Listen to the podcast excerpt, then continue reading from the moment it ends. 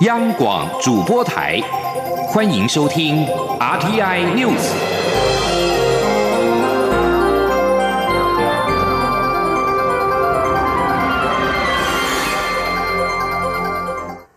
各位好，我是主播王玉伟，欢迎收听这节央广主播台提供给您的 RTI News。今天是二零一九年五月二十号，新闻首先带您关注。第七十二届世界卫生大会 （WHA） 今天即将揭幕。世界卫生组织 （WHO） 十九号公告，已经收到十四个国家提案，要求将邀请台湾作为观察员参加世界卫生大会列入议程。十七个友邦当中，瓜地马拉及尼加拉瓜并未提案。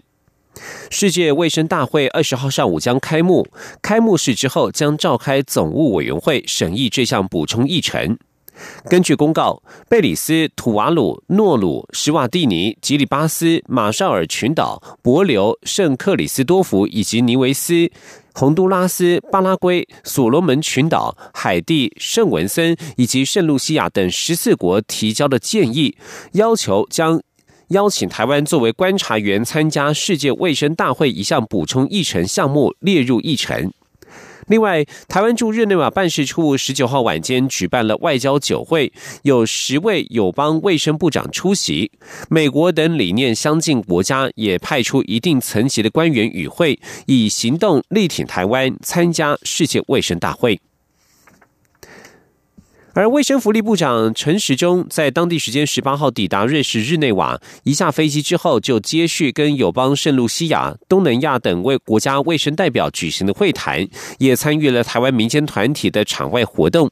陈时中表示，在民间团体的努力以及政府的宣传之下，台湾在日内瓦已经成为一个很夯的名词。前天记者肖兆平的采访报道。虽然无法参加世界卫生大会。不过，卫福部长陈时中还是在十七号深夜率领世卫行动团前往日内瓦，希望把握任何机会向国际表达台湾能对世界医疗做出贡献的立场。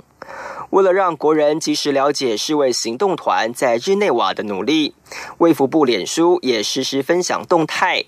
在经过十八个飞行时间后。陈时中利用交通空档时间，强调一下飞机后就努力跑行程，不仅跟友邦国家圣露西亚的卫福部部长举行双边会谈外，也跟东南亚国家交换台湾的医疗云做法，都让国际友人留下深刻印象。陈时中说：“一场跟圣露西亚，好，那谈到健保的制度，那另外谈到人员的训练。”那还有另外跟东南亚的国家也谈到我们的医疗云，哦，谈到这个医疗云的时候，对方真的眼睛为之一亮，那非常想跟我们来分享这样的经验。除了分享台湾的专业医疗工位经验外，台湾民间团体历年来都会在日内瓦湖畔举行宣传活动。其实，政府在宣传台湾医疗贡献上的力道也没有减弱，包含传统的小旗帜、文宣外，就连车体也是很直接的宣传工具。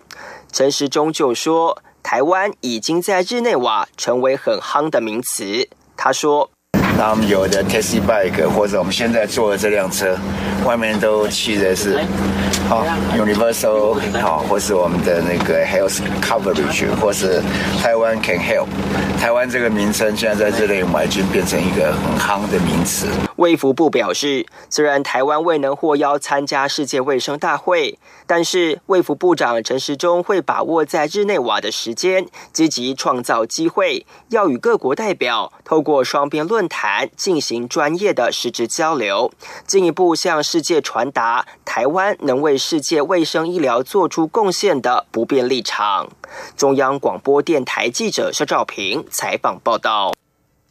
卫福部长陈时中率领世卫宣达团抵达日内瓦之后，中国派人紧盯，在驻日内瓦住处的交涉之下，今年包括侨胞以及台湾联合国协进会筹组的二零一九 WHO 宣达团近百人参与了世卫组织的健走活动，一扫去年瑞士警方封杀台湾字眼的阴霾。不过，活动当中最受瞩目的是中国情报搜集人员全程紧盯台湾，他们不避讳露。面全程跟随，一开始还以三人一组的方式在不同的方向监视，只要台湾有热情的举动，他们就立刻拍照。当卫福部长陈时中加入健走队伍之后，他们更是几乎全程录影。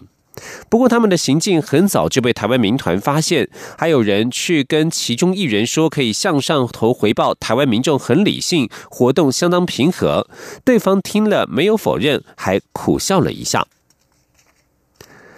继续关注台湾的邦交，外电报道，友邦所罗门群岛两名国会议员要求与中国建交。外交部十九号表示，包含内阁在内的议员支持台所关系的人占多数。三立新闻报道，澳洲广播电台驻所罗门群岛的记者瓦苏卡十七号在推特转发所罗门媒体的报纸头版，指出有两位最大省份国会议员要求所国总理苏加瓦瑞在六个月之内与中国建交。外交部发言人李宪章在十九号对此表示，所罗门群岛是内阁制民主宪政国家，国会共计五十个议席。目前锁国政坛，包含内阁在内的议员支持台锁关系者仍占多数。锁国总理苏加瓦瑞抗力日前率领内阁成员出席台湾海军敦睦支队舰上酒会，极为明正。李宪章表示，本届所国国会如同以往，仍然是多党林立，内阁也属多党联盟，因此，即便内阁当中个别党派或是国会当中少数议员主张与中国建交，仍然是难以形成共识或政策。所罗门在今年四月举行国会大选之后，也曾经一度传出邦交不稳，当时外交部长吴钊燮指出，很有信心邦交应该不会有问题。即将焦点转回到国内政坛。五月二十号，今天就是蔡英文总统就职满三周年。总统府发言人张敦涵十九号晚间表示，蔡英文总统将会在今天向国人完整报告这三年来的施政成绩，还将提出十个关键字来重新定义台湾。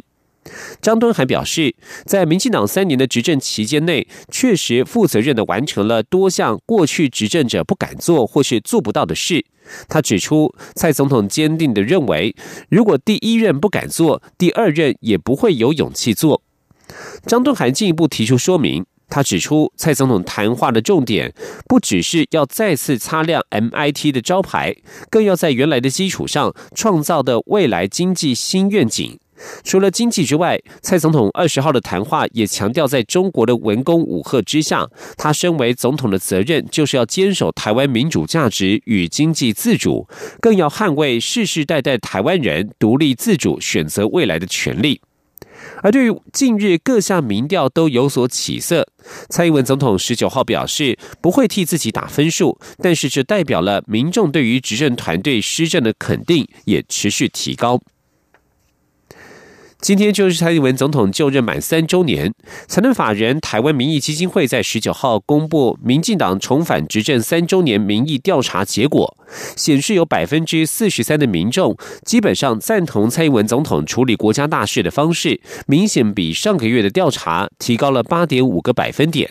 另外，五月十七号，立法院已经三读通过了同婚专法。不过，蔡总统在这三年来在处理同性婚姻合法化的议题方面，有高达百分之五十八的民众不满意，而且不满意的民众多半来自于四十岁以上的受访者。曾经记者陈林信宏的采访报道。财团法人台湾民意基金会针对蔡总统近三年来在国防、外交、两岸、经济、司法改革以及同性婚姻等六大施政表现一一调查，其中在国防部分有明显过半数的民众基本上满意蔡总统在国防的表现，至于外交和两岸则都各有百分之四十二和百分之四十五的满意度。不过经济表现和司法改革则是都有不到四成民众满意，而在这三年来处理同。同性婚姻合法化的部分，则是有高达百分之五十八的民众不满意，且不满意的民众比满意的多出二十四个百分点。台湾民意基金会董事长尤银龙认为，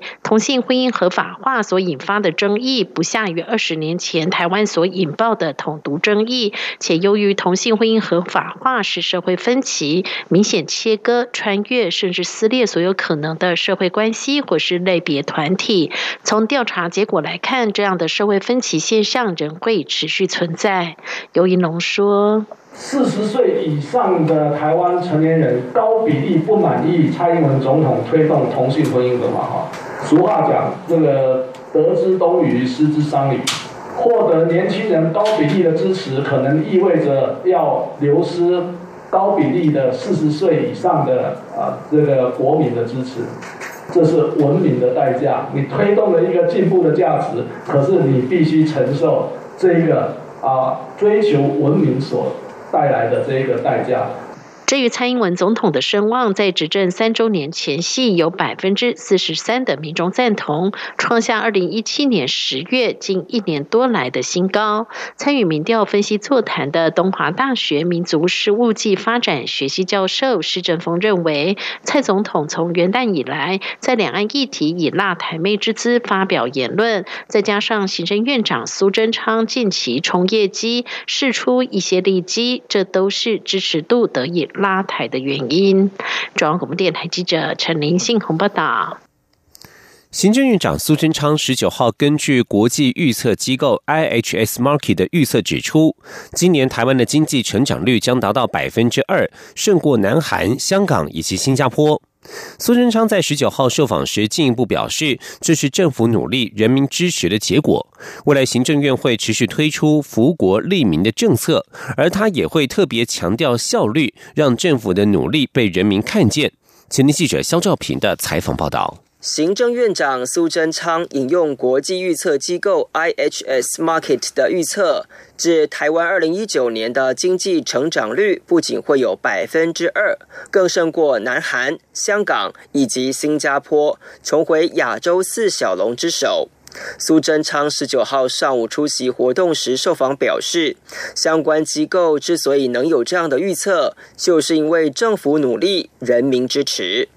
他进一步表示。台股上万点已经持续一段时间，台商与外资也相继在台投资，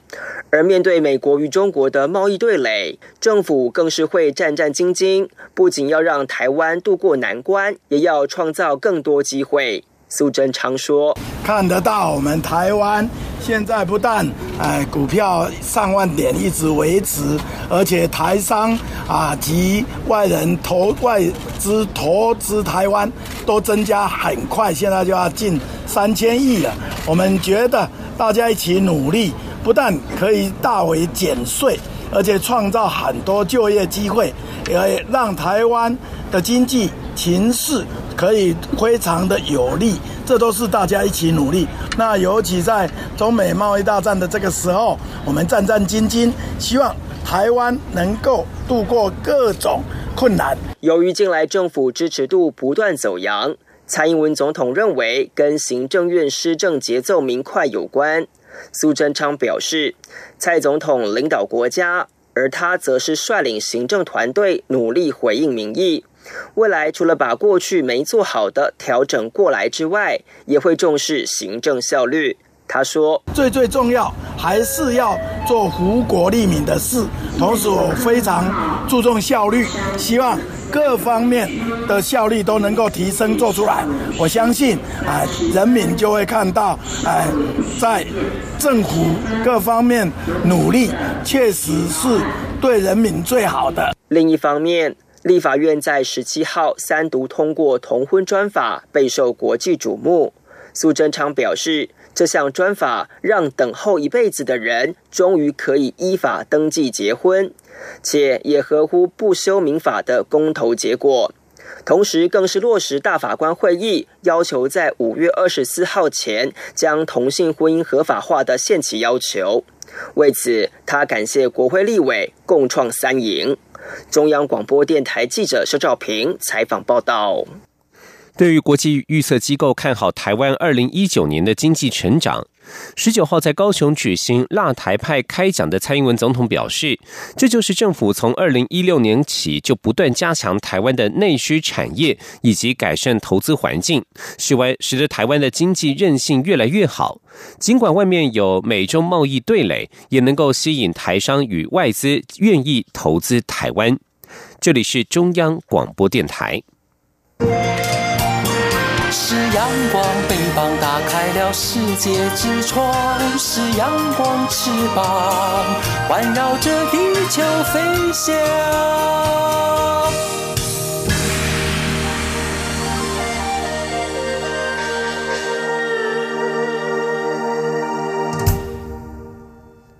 各位好，我是主播王玉伟，欢迎继续收听新闻。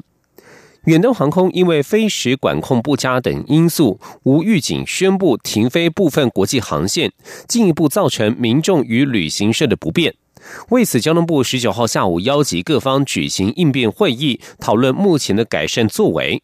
交通部次长齐文忠表示，远航除了承诺会第一时间通知相关单位之外，交通部也要求远航必须在每个月飞时一千三百五十小时的管制之下，提出未来的航班计划。今天记者肖兆平的采访报道：远东航空无预警宣布停飞部分国际航线，由于事发突然，让旅游业者短时间难以应变，甚至还有旅客因此被滞留在国外。或被迫改搭其他航空公司航班。对此，交通部十九号下午针对远航事件召开紧急应变会议，并邀请远航总经理李子煌与会出席。会后，交通部次长齐文忠表示，针对远航无预警的取消部分航班所衍生的善后问题，远航承诺未来会改善其处理模式。如果未来还有类似情况，一定会在第一时间通知主管机关与旅行社。他说：“在远航，他承诺未来会改善处理的方式，一有类似的情形，会在第一时间通知主管机关跟旅行社，让各方都有时间来应应并协调旅客出运的善后事宜。”齐文中强调。消费者权益保障是当前最为重要的问题，因此交通部已经明确要求远航必须落实消费者权益保护，务必要在每个月实际飞航时数一千三百五十小时的管制下，提出未来的对应班表与调控计划。他说：“一定要落实消费者权益保障。那在明天提出在一三飞航时数一三。”下，五月跟六月份的航班调控计划给民航局。那对于如何避免消费者的冲击，也会这个进一步说明，而且避免的再扩大。齐文中表示，境外受影响的旅客将会分三天陆续返台，过程中所衍生的费用，远航必须依照契约来支应。至于海美出境的旅客，远航则需以退费方式处理。在考量飞航安全以及旅客权益，交通部要求远航必须落实飞时自主管理，同时也责成民航局要针对飞时监控机制提出精进作为。未来应持续严格要求远航依机师人力、航机故障维修能量以及其他空度、流量管制及延误等因素来审慎保守规划班表。中央广播电台记者肖兆平采访报道。远东航空这两天突然宣布取消五月底八条航线三十一个航班，造成许多旅客不便。交通部十九号与远航开会之后，原本已经宣布取消的飞航福岛、天津、太原等部分航班，渴望恢复。民航局空运组长韩振华表示，已经确定原本要取消的福岛三班全部恢复，太原及天津原本各取消两班及三班都会各恢复一班，其他航线是否会恢复部分航班，远航评估之后，今天会提报民航局。远航总经理李子煌。稍早已经坦言，业务部门处理航班取消太过于粗糙，实际上也不需要取消这么多航班。今天会提出下个月的新班表。聚焦焦点转到国内的政坛，立法院院会七号三读通过了。国家机密保护法修正案，总统府研议之后，日前发函前总统马英九、前副总统吴敦义，将管制期限都延长到二零二一年的五月十九号。马英九和吴敦义十九号联袂举行记者会，强调此举明显是因人设事，而且令人怀疑是出于政治或党派的考量。为了维护自身权益，他和吴敦义将向总统府提出申复。马英九也表示，无论总统府有什么疑虑，他和吴敦义都愿意前往总统府亲自向蔡英文总统说明，也请蔡总统向他们详细说明延长的理由。前天记者陈林信宏的采访报道。前总统马英九和前副总统吴敦义十九号下午联袂举行记者会，针对遭出境管制期限原本将期满三年，却又延长两年，提出声明和质疑。马英九表示，尽管遭延两年，没有事先预告，也没有说明延长的原因，就恣意延长，延长管制完全没有正当性。马英九表示，在没有违法与泄密的情况下，这是一种羞辱性的行政处分。马英九说。法律规定啊，嗯，要延长的话要视情形，你是什么情形嘛？就算是这个法律要同时适用于各党各派，只要他在总统府待过都要适用，这个我们没有质疑。问题是这个事情是什么情形？为什么要延长？我们已经延长，我们已经管制了三年了。如果我们有任何违反国家机密保护法的，你说出来嘛？哦，你以前违反过，所以我们要再延再延长两年，也没有啊。他就是一纸公文来，你管制的时间是二零一六年，这个呃到二零二一年，就这样而已。马英九也表示，明后两年每次要出国就得向总统府申请，且要具体说明题目和内容，不但没有人身自由，也没有言论自由。他也表示，他卸任三年来从未违反国家机密保护法相关规定，更不用说泄密，但就一纸公文就被通知在延长管制两年。为维护自身权益，他和吴敦义会向总统府提出申复，并且希望总统府有什么疑虑，他和吴敦义都愿意负总统。总府亲自向蔡英文总统说明，也请蔡总统向他们详细说明延长的理由。中央广播电台记者陈林信空报道。总统府发言人张敦涵十九号表示，考量到国家机密公文最低保密期限为十年，对于涉密程度极高的重要人员，如卸任总统、副总统等，适度延长禁管期，符合法律规范及比例原则。府方表示，对于涉密人员的出境管制，并不等于完全限制出境；对于所有涉密人员，更是一体适用，不分蓝绿，只是需要依法提出申请。而现任者未来也必须适用相同的法律及标准。继续关注美中贸易战。美国与中国的贸易谈判濒临破局，互相寄出了惩罚性关税。尽管双方仍强调继续谈判的意愿，但是随着两国争夺全球主导地位，在外交和经济上持续角力之下，未来即使能够达成贸易协议，对于解决世界上这两个最大经济体之间的紧张关系，可能也无济于事。请您以下的专题报道。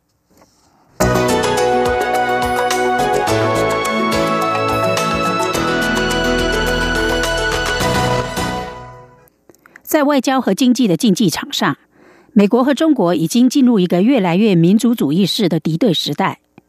可以预期的是，两国关系注定越来越紧张。美国长久以来在国际上唯一超强的地位，日益受到中国的挑战。中国在全球的影响力、军事力量以及科技能力都在快速的提升中。从美国和中国在贸易战争中越来越强硬的立场看来，这两个大国为了保护国家利益，已经准备好要直球对决。美国和中国十一日结束第十一回合贸易谈判，未能谈妥协议。美国以中国毁弃承诺为理由，宣布从十日起对两千亿美元中国货品加征的关税税率从百分之十调高到百分之二十五。美国总统川普更扬言。也将对尚未遭美中贸易战波及的三千两百五十亿美元中国货品加征百分之二十五关税。中国国务院则在十三日采取报复行动，宣布自六月一日起调高对六百亿美元美国货品加征的关税税率，最高达百分之二十五。川普在十一日警告，中国最好赶快达成协议，否则到我第二个任期才达成的协议，对中国来说会更惨。中国方面则回应，仍愿意与美国进行谈判，但在核心原则上绝对不会让步。事实上，除了贸易纠纷之外，美国和中国的关系存在许多引爆点，包括美国对台湾的军事支援、中国在争议南海海域的主权声索、美国对中国“一带一路”基础建设计划的批评，以及美国对中国电信巨擘华为提出的安全警告等。英国诺丁汉大学的中国问题专家苏利文指出，美国和中国的关系将持续稳定的恶化，这是国家利益重叠、彼此对撞、引发冲突所不可避免的必然结果。当今的美国和中国领导人都是民主主义者。难以期待两国关系会改善。中国国家主席习近平倡导民族复兴的中国梦，要让中国重回过去的荣耀。这就类似于川普标榜的“让美国再度伟大”。相当于助理国务卿等级的美国国务院政策规划主任史金纳，上个月在一项论坛中语出惊人的表示：“美国与中国是全然不同的文明，以不同意识形态的对抗。”他甚至以带有种族意识的说法指出，中国是美国第一个面对的非白人霸权挑战。史金纳释出的讯息再清楚不过，也就是美国并不打算接纳中国共治世界。中国外交部发言人耿爽立即回击，痛批把双边关系比喻成文明的对抗，甚至带有种族主义的观点，是荒唐且完全无法接受的。贸易战争已经在中国挑起了民族主义情绪。中国官方的《环球时报》总编辑胡锡进十一日在推特指出，客观来说，贸易战争已史无前例的启动了中国和美国社会彼此的敌对。他非常担心这种敌对会失控，导致整个国际关系的大倒退。外国人看中国电子报发行人厉明章则表示，贸易战争让更多中国人。不再只是政府干部了解或是相信美国的目标就是压制中国。厉明章指出，美国可以在贸易战中操作民族主义，但这是两面刃，有可能导致失控。中国存在一个排外反美情绪的深井，有可能爆发消费者抵制美国产品，甚至大规模示威浪潮，类似于一九九九年美国和北约组织误炸中国驻贝尔格勒大使馆事件一样。厉明章表示，虽然目前未看到抵制美国产品的迹象，但它仍是工具之一。贸易只是美中诸多争议中的一项，真正的关键是两国正在竞逐全球影响力。习近平推出的一带一路倡议让美国感到不安，批评是浮夸的计划。此外，中国正快速进行军事现代化，投入大笔经费发展航空母舰、逆重战机以及其他尖端武器。也让美国感到担忧。北京的政治评论员华婆指出，即使中国和美国签署了贸易协议，未来双方的竞争将更激烈且更频繁。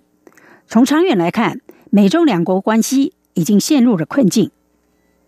以上专题由杨明娟编辑播报，谢谢收听。